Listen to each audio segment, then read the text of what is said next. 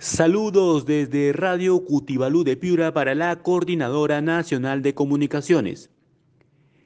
La mayoría de pacientes con la variante Delta en la región Piura tienen entre 13 y 30 años. A inicios de septiembre, el Instituto Nacional de Salud confirmó la presencia de la variante Delta en la región Piura. Hasta el momento se conocen 13 casos de esta variante. El director regional de salud, José Nizama, ha manifestado que la mayoría de contagiados con la variante Delta son de sexo masculino y sus edades oscilan entre 13 y 30 años. Especialistas consultados por Cutibalú han coincidido en advertir ciertas características de esta variante, como por ejemplo que una persona con la variante Delta puede contagiar hasta 7 personas. También ha advertido que sus síntomas son más parecidos a los síntomas de un simple resfrío, generando un mayor riesgo pues confunde a la población.